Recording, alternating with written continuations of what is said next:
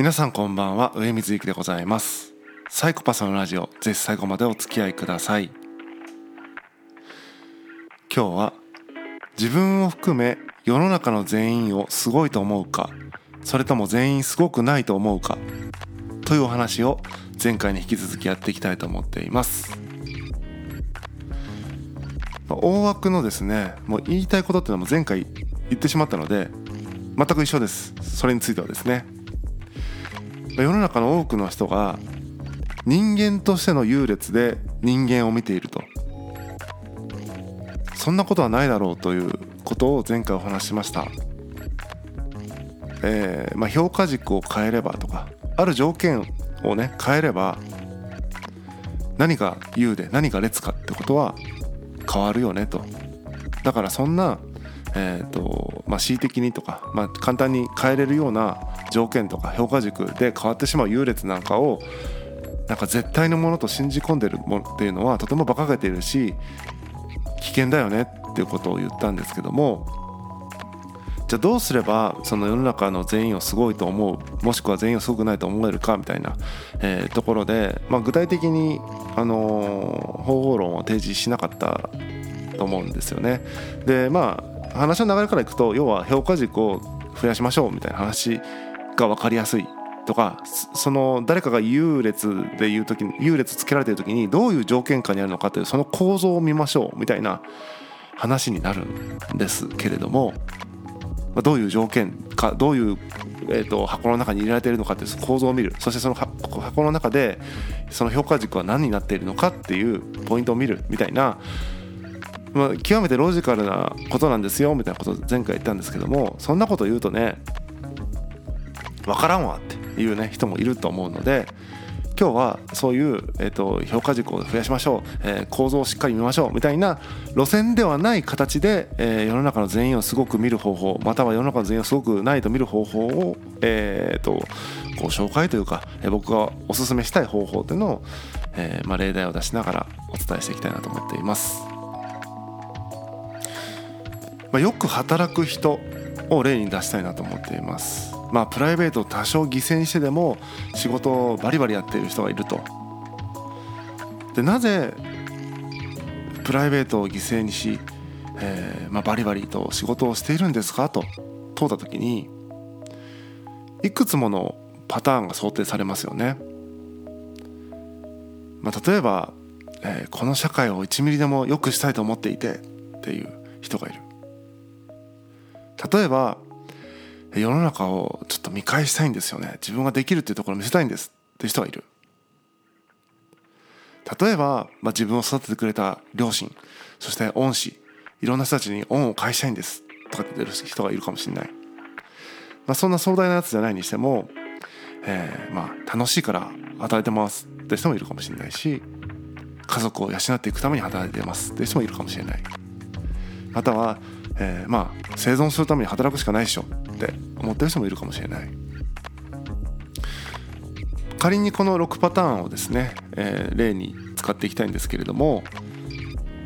まあ、まずすごいと思う方法としては自分がやらないことまたは自分が、えーと、とできないことをやっている人すごいよねって思えると思うんですよね。自分と違うところを見出して自分は決してそれをやらないやれないことをやっている人がいる。すごいじゃない。そういうことですね。だから社会を1ミリでも、えー、良くしたいと思ってる人がいる。例えば僕は、えー、社会を1ミリでも良くしたいとかっていうふうには別に思ってないのでそんなふうに思っててすごいな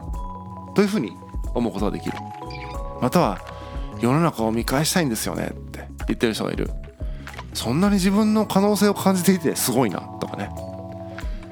あとは恩師にね、えー、恩師の期待を裏切りたくない。この恩師とか、えー、また両親のこの期待に応えたいんだ。その恩に応えたいんだと。恩を返したいです。人々の期待に応えるってね偉いなと。すごいなと思いますね。いや楽しいから働いてるんですよね。って人がいてもいや楽しい仕事につけてるってすごいですよって思うし。や家族を養っていくためなんだよねって言っていてもいや家族を養うというそのモチベーションがすごいなと思う。生きるためにもう働くしかないでしょって言っている。生きるために働くしかないというモチベーションでそんだけ働けるのすごいっていうね、えー、みんなすごいですよ。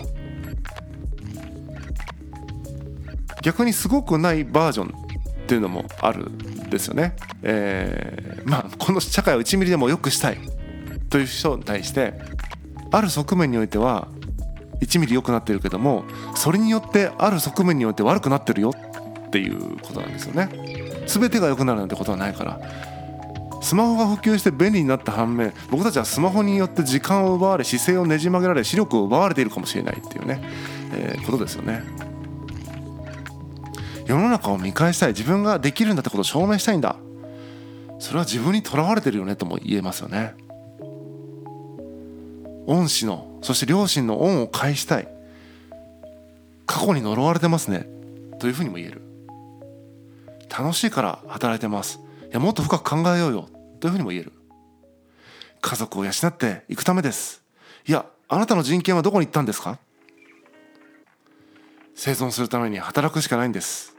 いや生存するために働かないといけないかもしれないけども生活コストを落とせばもうちょっと働かなくて済むよね。みたいな感じで。まあおよそ人の理想とか正義とか信念みたいなものは、まあ、違う側面から見るとね全然すごくないしツッコミどころ満載だし指摘のしようがいくらでもあるということなんです今とてもこのすごくないバージョンを説明してるととても嫌なやつみたいになりましたけどもえっ、ー、と同じ物事をどのように見るかによってすごいことにも見えるしすごくないことにも見えるという、えことなんですね。まあ、なんかの、えっと、何の記事だったか忘れたけども、えっと、目の前のマグカップを見てマグカップのいいところをひたすら1分間上げて次の1分間でハスに構えてマグカップがそのマグカップがいかにダメかみたいなことをあげるみたいな感じでやってみると案外できるみたいなことをやってる、えー、記事があったんですけども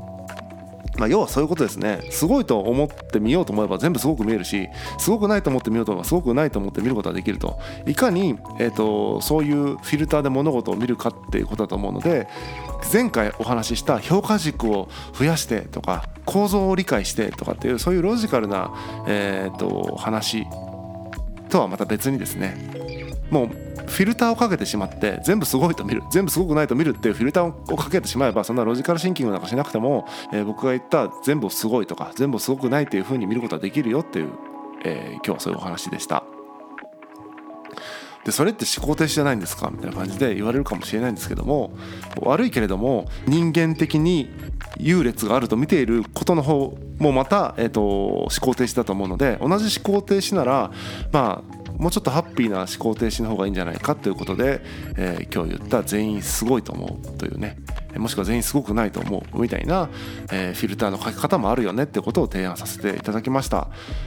えー、そうですね。フィルターを外すみたいなものは結局、うん、ロジカルシンキングするしかないというか、まあ、条件を変えてみたり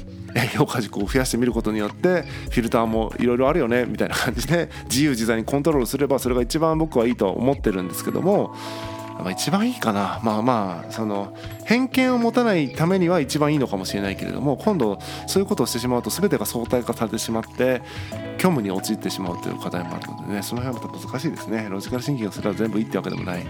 ですけれどもまあそういうのをすると,、えー、と偏見をなるべく薄めることができるよねっていうお話でしたね。でどうせ偏見を持つんだったらフィルターをかけて、えー、全てがすごいと思う。全ての人がすごいと思う。もしくは全ての人がすごくないと思うっていうような感じで、えー、思ってみればちょっとはですね世の中が 平和になるんじゃないかなというふうに、